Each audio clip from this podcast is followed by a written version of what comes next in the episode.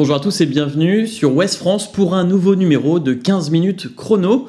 Cette quatrième émission sera consacrée à l'actualité du 15 de France et notamment la blessure d'Antoine Dupont. Nous ferons également le point sur les classements des poules après trois semaines de compétition. Pour discuter de ces sujets, je serai accompagné aujourd'hui de Chloé Lebouchard, journaliste et suiveuse du 15 de France pour Ouest France. Bonjour Chloé. Bonjour Julien. À mes côtés également, Clément Maillard, journaliste et expert rugby à Ouest France. Bonjour Clément. Bonjour Julien, bonjour Chloé. Donc depuis jeudi dernier et la, depuis jeudi dernier pardon et la large victoire face à la Nabibi 96 à 0, le compte à rebours est lancé pour Antoine Dupont, opéré d'une fracture du maxillo-zygomatique dans la nuit du 22 au 23 septembre. Avant d'aborder une potentielle date de retour, Chloé, vous étiez sur place au stade Vélodrome jeudi. Comment s'est vécue la, blessure de l'intérieur? Alors pour être honnête, on l'a vécu un petit peu en plusieurs temps parce qu'évidemment il y a ce moment du choc où on voit que c'est très impressionnant. Tous un mouvement de recul dans le stade, on se dit oulala, là là, il va y avoir de la casse. Puis en fait, il se relève. Donc sur le coup, on se dit c'est un énorme choc qu'il a encaissé. Quelques instants après, il sort. Et à, ce moment-là, on nous annonce que c'est sur protocole commotion. Donc on n'est pas très inquiet, on le voit sortir du terrain, prendre le couloir, on se dit il va faire le protocole commotion. Puis dix minutes plus tard, c'est là qu'on apprend qu'en fait il y a un petit peu plus que ça. Et sur toute la fin de la rencontre, il y a un petit peu un flou autour de la, situation d'Antoine Dupont. Et les, même pour les joueurs sur le terrain, ce qu'ils nous l'ont dit après la rencontre, eux ne savaient pas du tout que c'était potentiellement grave. Il y avait certains qui avaient perçu des, petits gestes inquiétants de la part d'Antoine Dupont, qui se tenait la tête. C'est vrai que c'est pas quelqu'un qui a, l'habitude de, montrer des signes de douleur. Et puis après, bah, il y, a eu cette attente après le match d'avoir les premiers mots de Fabien Galtier, euh, des premiers mots des joueurs aussi euh, pour nous donner des nouvelles d'Antoine Dupont. Et donc euh, dès le soir, on apprend qu'il y a suspicion de, de, fissure ou de fracture et que ça peut être très très grave. Donc c'est vrai qu'on a senti tout de suite le, moral basculer très vite un peu dans les chaussettes. Il y avait eu cette immense victoire, ce, record de points. Et finalement, ça n'a presque intéressé personne après la blessure de Dupont. Donc là, d'ici le 15 octobre, c'est la date probable du quart de finale des Bleus. Il y aura 24 jours qui se seront écoulés depuis l'opération. Euh, Clément, est-ce que ça va le faire pour Antoine Dupont? C'est la tendance. C'est la tendance dernièrement. il y a des délais voilà, de, reprise, hein. la consolidation, voilà, repos, la consolidation de, de l'os maxillozygomatique. Bravo pour l'avoir dit correctement d'ailleurs, Julien. Et euh, c'est la tendance. J'ai l'impression qu'il y a une opération commando qui est un peu engagée. On part aussi du port d'un masque de protection qui doit être non rigide pour pas mettre en péril la santé des joueurs, que ce soit Dupont ou les, adversaires ou les coéquipiers. Donc c'est la tendance. Espérons. J'ai l'impression qu'ils sont assez euh, voilà, dans une croyance où, ils vont pouvoir compter sur Antoine Dupont. Peut-être ne serait-ce même que pour une demi-heure en, fin de rencontre. On verra, mais euh, espérons. C'est vrai que, dès le lendemain, euh, Antoine Dupont a été opéré très vite, donc mm. pour réduire le, délai de convalescence. Et dès le lendemain, le staff a indiqué que la décision de jouer dépendrait du joueur avec le staff médical et pas du tout du staff sportif. Ce qui peut laisser penser qu'Antoine Dupont va peut-être tenter le risque à partir du moment où il a le feu vert des médecins. Euh, c'est pour lui, c'est le rendez-vous d'une vie. Les capitaines des Bleus sur un mondial où ils peuvent aller chercher le titre. On voit mal comment il pourrait dire eh ben non les gars j'y vais pas, je vous laisse aller au combat sans moi. Et même le staff l'a dit, Sean Edwards l'a dit, euh, il serait très surpris s'il n'était pas là, au moins pour la demi-finale, et on peut l'espérer pour le quart de finale, mais c'est sûr, comme disait Clément, c'est une course contre la montre là qui vient d'être engagée. Et le staff va avoir une autre décision, c'est de choisir un remplaçant, Antoine Dupont, pour affronter euh, l'Italie le vendredi 6 octobre euh, donc prochain. Maxime Lecu ou Baptiste Couillou prends la main, je prends la main. Vas-y. Euh, le, truc de l'absence d'Antoine Dupont, c'est pas la, présence ou l'identité du remplaçant, mais c'est l'absence de Dupont qui pèse sur les défenses, qui est un extraterrestre, un peu comme en, équipe de France si on perdait de football, si on perdait Mbappé. Colomboigny, Marcus Thuram, il n'y a pas à chipoter, ce sont des super joueurs. Bah là, c'est un peu la même chose. Maxime Lucu est un, gestionnaire très sobre, avec un gros jeu au pied, efficace. C'est un, un aboyeur aussi. Euh, c'est un joueur qui connaît aussi Mathieu Jalibert, c'est son compère de, club à l'UBB, à l'Union Bordeaux-Bègles. Voilà, moi, c'est peut-être ma petite préférence. C'est dans la continuité des choix du, staff depuis 4 ans. C'est le numéro 2. Chloé, tu t'en reparleras peut-être aussi. Et Baptiste Couillot, c'est un petit peu le, dynamiteur de la fin de match. Donc, euh, potentiellement, il y aura aussi cette euh, selon option de match, comme avec Romain Tamac et Jalibert. Couillou qui rentrera euh, dans le sillage de, ce qu'aura fait euh, Maxime Lucu. Ma petite préférence vers Lucu, on, verra qui, sera choisi. Mais le choix n'est pas arrêté a priori. Euh. Non, le, choix n'est pas arrêté. Il va grandement dépendre en fait de ce que fait l'Italie aussi cette semaine et de l'analyse que va en retirer le staff. c'est vrai que Maxime Lucu, il, a, il est là depuis un moment maintenant en équipe de France, mais il a toujours été là. quasiment dans un rôle de numéro 2. Le, poste de demi de mêlée, c'est presque le seul poste où on n'a pas envisagé de numéro 1 bis, mais vraiment un numéro 1 et un numéro 2. Et du coup, il a vraiment développé ce profil de finisseur gestionnaire euh, sur les moments de tension en fin de match. Et on peut se demander s'il a la capacité à être animateur sur 60 euh, premières minutes. Ce que Baptiste Couillou on va un peu plus avoir euh, le profil pour faire. Euh, mais le staff a indiqué que oui, tout dépendrait de l'analyse qui tirait de l'Italie. Les deux options sont sur la table. Pour l'instant, il n'y a pas de hiérarchie d'établi entre les deux. Et si Dupont devait être absent en quart de finale, ce qui se fera contre l'Italie ne présage pas non plus de ce qui pourrait se faire en quart de finale. À chaque fois, ils adapteront euh, au profil de l'adversaire. Donc on vient d'en parler, les Bleus n'ont plus qu'un match de poule face à l'Italie le, le, 6 octobre prochain. C'est 15 jours d'écart avec le match face à la Namibie, la victoire jeudi dernier. Euh, comment le staff et les joueurs de Fabien Galtier vont gérer cette pause? On a demandé l'avis de Simon Boisbluche, préparateur physique au RC Van. C'est quand même une équipe euh, qui, prépare la, Coupe du Monde depuis, euh, depuis maintenant 4 ans. Euh, avec des semaines, euh, des semaines types qui, qui travaillent aussi depuis quatre ans. Euh, voilà, le, calendrier de la Coupe du Monde, ils le connaissent depuis un moment, donc ils, ils ont vu la, forcément, ils ont identifié cette, cette mini trêve au milieu de la Coupe du Monde qu'ils auraient à, qu'ils auraient à gérer. Donc voilà, je pense qu'ils vont. pour moi, c'est pas forcément un désavantage hein, d'avoir cette, d'avoir cette mini, cette mini coupure, à voir comment, voilà, comment ils arrivent à le, à le gérer. Mais je, je, bon, euh, je m'inquiète pas pour, euh, je m'inquiète pas pour eux sur, euh, sur le, travail qu'ils vont, qu'ils vont mener. Je pense que ils vont individualiser pas mal les, les charges entre les, les, joueurs qui ont besoin de, les joueurs qui ont besoin de bosser, peut-être les joueurs qui ont besoin d'un peu plus, d'un peu plus récupérer en fonction des, des indicateurs qu'ils ont. Euh, maintenant, voilà, ils ont, je pense, qu'il y a une semaine sans match, donc forcément. Euh, cette semaine-là va être un petit peu plus dense que la, la semaine de l'Italie, j'imagine. Hein, si on est sur une, semaine à 100%, disons, sur l'Italie. Sûrement que la, semaine prochaine, ils vont monter un petit peu le, le volume aux alentours de 130, 140% pour éviter justement une, euh, un, petit décrochage sur le sur l'aspect énergétique. Euh, Chloé, je crois que les joueurs en ont déjà profité pour voir leur famille, en tout cas, c'est bien ça? Oui, c'est ça. Pour la, la, coupure a commencé par un week-end off. Alors, euh, autant être nation haute, autant en profiter. Avec la, la proximité des familles, c'était un peu le programme de, de ce week-end après la Namibie. Ils pouvaient recevoir leur famille euh, à l'hôtel, leurs proches, leurs euh, compagnons, leurs enfants, enfin leurs compagnes, leurs enfants. Euh, et puis le mot d'ordre un peu du week-end d'ailleurs, c'était de pas penser au rugby. Alors évidemment, il y en a qui ont fait une petite entorse parce qu'il y avait un petit Afrique du Sud-Irlande samedi soir qui, peut, qui avait un bel impact sur la suite de la compétition des Bleus. Donc certains ont regardé la télé, mais ils ont profité quand même de ce week-end pour régénérer un petit peu les esprits avant de, avant de repartir vers ce dernier acte contre l'Italie qui sera important beaucoup plus que ce qu'on aurait presque pu penser en début de mondial.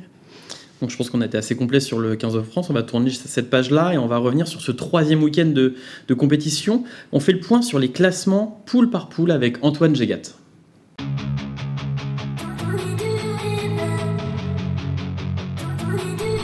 Le premier qualifié pour les quarts de finale se situe dans la poule C.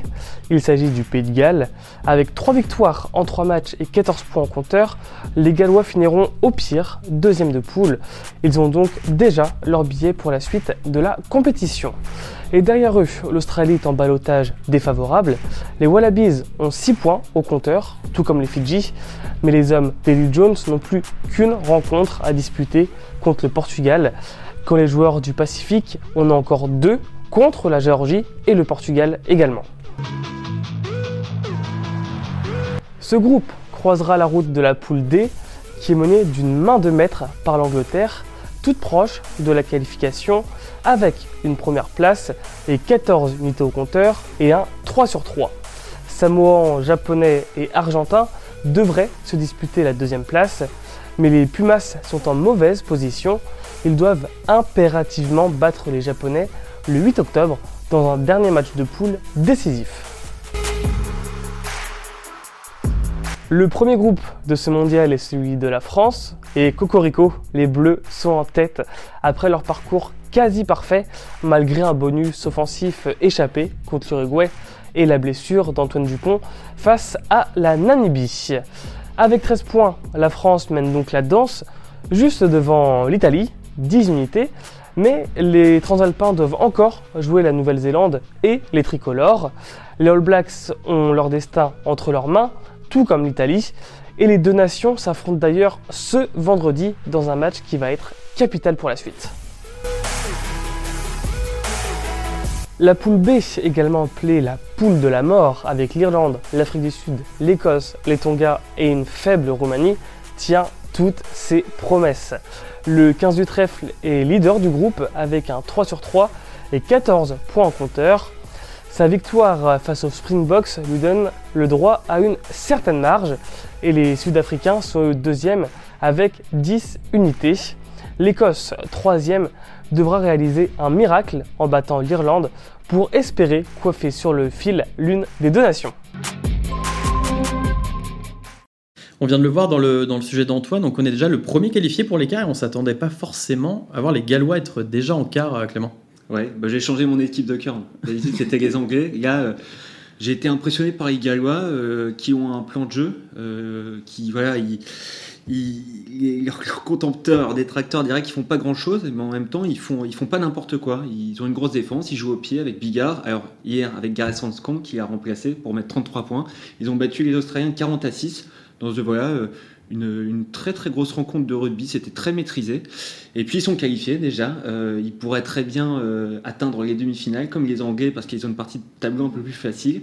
Et ça va être des équipes très pénibles à jouer, je, trouve. Et puis voilà, ils ont, à la fois un rugby très très structuré, très sobre, et puis en même temps quelques individualités comme Nick Tompkins, le premier sens, qui est un, balleur comme on dit, un, joueur de ballon avec des appuis courts redoutables. Euh, très très impressionné par les Gallois euh, avec leur recul. On s'y attendait pas du tout, mais c'était une très belle performance. Et justement, on va écouter la réaction de Josh Adams, l'ailier du 15 du Poireau. Yeah, I think we were very good. That's been that's our best performance uh, of the tournament so far. I think. Um, I said uh, prior to the game and we were really motivated for this. We knew if we'd won, um, you know, we were into the quarterfinals, so that was a big motivating factor for us. Um, and I'll have to give credit to the forwards tonight. I think they were absolutely unbelievable. Um, they gave us a great platform. Scrum was excellent, Maul was excellent. So yeah, we're delighted. Euh, Chloé, on va revenir également sur l'Australie, parce que pour le moment, c'est un peu la déception de ce, ce mondial. Oui, bah autant Clément été impressionné par les Gallois, autant j'ai été impressionné par euh, la déliquescence du, jeu australien. Alors, c'est pas tellement une surprise, hein. on l'avait déjà vu notamment en préparation contre l'équipe de France qu'il y avait d'énormes problèmes au sein de cette équipe. On sait qu'ils sont sur une dynamique assez catastrophique de, depuis maintenant un an. Euh, là, ils en sont à cette défaite en huit rencontres. Euh, c'est un rugby, euh, l'Australie, qui, a, plein de problèmes actuellement, qui a, notamment sur le rugby à 15, qui a, qui a beaucoup de mal à, exister face à la montée en puissance du rugby à 13. Enfin voilà, il y, a énormément de problèmes au sein de cette équipe, mais là on est quand même sur euh, une contre-performance assez historique pour l'Australie, qui pourrait être éliminée en phase de poule euh, d'une Coupe du Monde pour la première fois de leur histoire. Donc quand on voit que c'était une nation qui faisait partie des, des plus grands mondiaux et qu'aujourd'hui eh bien, ils sont tout près de prendre la porte, c'est quand même un événement assez majeur dans cette Coupe du Monde. Donc dans cette poule, c'est les Fidji qui pourraient en, en profiter. Euh, les joueurs du Pacifique pourraient alors retrouver en quart l'Angleterre qui a déroulé ce week-end pour votre plus grand plaisir, Clément. Oui, bon, c'était avec une équipe prime quelque part euh, contre le Chili. Euh, J'ai plus le score exact en tête, mais voilà, ils ont un peu fait tourner, ils ont surtout fait rejouer Owen Farrell, leur capitaine. Euh, on verra s'il sera replacé au centre avec George Ford qui a fait deux, prestations assez, euh, assez complètes contre l'Argentine euh, notamment. comme les Gallois, ils peuvent se retrouver en demi-finale, ils vont probablement, sûrement jouer contre les, Fidji si on, se risque un peu au jeu des, des, des pronostics. ils continuent d'avancer tranquillement, à leur rythme, à leur main. Attention à l'Angleterre, toujours. Et dans cette poule, justement, qui va accompagner le 15 de la Rose, Chloé? Parce que là, c'est euh, mystère. C'est la grande question. C'est la poule la plus ouverte. Alors, autant on a une moitié de tableau avec la poule A et la poule B où la bataille est dense, autant on a une autre partie de tableau où, où il y a des équipes qui vont très mal et qui, du coup, font des résultats voilà, qui nous surprennent un petit peu. Euh, L'Angleterre égale n'était pas en forme et puis finalement, ils s'en tirent très bien parce que aussi d'autres équipes ne vont pas bien le Japon notamment. Euh, moi, j'ai eu du mal à les voir finir deuxième. Euh, c'est quand même plus le Japon qu'on a connu il y a 4 ans, euh, quand le, le, mondial avait fait naître cette vague d'effervescence chez eux. L'Argentine nous a surpris en très mauvais signe la première semaine. Ils se reprennent un peu, mais ils sont quand même pas très très bien au classement. Et puis les Samoans, finalement. Ils peuvent peut-être tirer leur épingle du jeu, mais c'est aussi le profil d'équipe qui, malheureusement, glisse un petit peu toujours au moment de passer le cut. Donc, donc un petit prono, donc, quand même, on se mouille allez, on va dire l'Argentine, mais euh, bon. j'y mettrai pas les deux mains à couper. et ce week-end, il y avait un match aussi très attendu. C'était le choc entre l'Irlande et, l'Afrique du Sud, qui a vu le 15 du trèfle s'imposer 13 à 8 dans une ambiance assez incroyable. Chloé, vous y étiez euh, au Stade de France? Oui, on y était. Et puis le Stade de France, il était tout vert. Alors on a l'habitude de voir tout bleu, mais là, là, il était tout vert. Il était tout vert clair parce que le truc, c'est que les Springboks, ils jouent en vert foncé, donc on aurait pu aussi voir des petites nuances. Et puis non, euh, l'ambiance était assez incroyable et le match aussi, il faut le dire quand même, on a vu un, rugby d'une rapidité, d'une intensité assez dingue, assez inquiétante quand on imagine que les Bleus euh, bah, vont devoir jouer. Alors du coup, certainement l'Afrique du Sud, mais en début de match, on se disait ça peut être l'un ou l'autre et on se disait ah quelle horreur. Donc euh, oui, ça a été un choc impressionnant.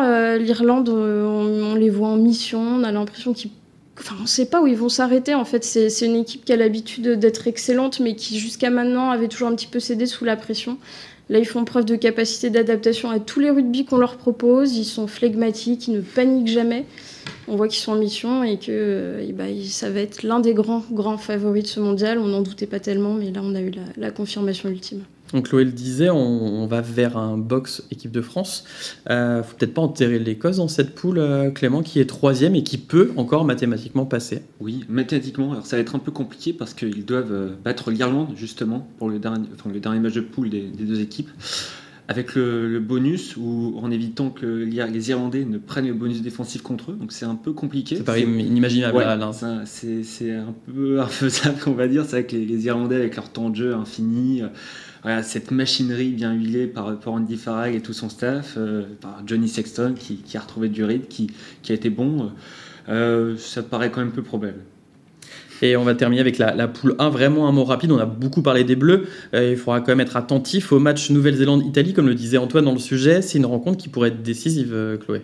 Oui, elle pourrait être décisive. Alors après, on va pas se mentir, on pense quand même bien tous que la Nouvelle-Zélande est favorite et puis que l'Italie euh, se battra contre nous sur le dernier match pour euh, espérer au mieux. Mais c'est sûr qu'il va falloir le suivre encore plus en tant que Français, puisqu'on va quand même les jouer derrière et que nous, on n'est quand même toujours pas mathématiquement qualifiés. Donc il va aussi falloir qu'on fasse face à cette équipe italienne qui, elle, a tout à jouer dans le sens où, sans parler d'écart, elle a aussi cette troisième place de poule à jouer qui sera qualificative pour le prochain mondial. Et eux, dès qu'ils ont vu ce tirage ultra difficile dans la poule, c'était aussi leur objectif. Donc euh, il va quand même y avoir beaucoup d'enjeux dans, dans, cette poule-là encore. Moi j'ai une mauvaise nouvelle, c'est déjà la fin de l'émission, c'est encore passé super vite. Merci Chloé, merci Clément.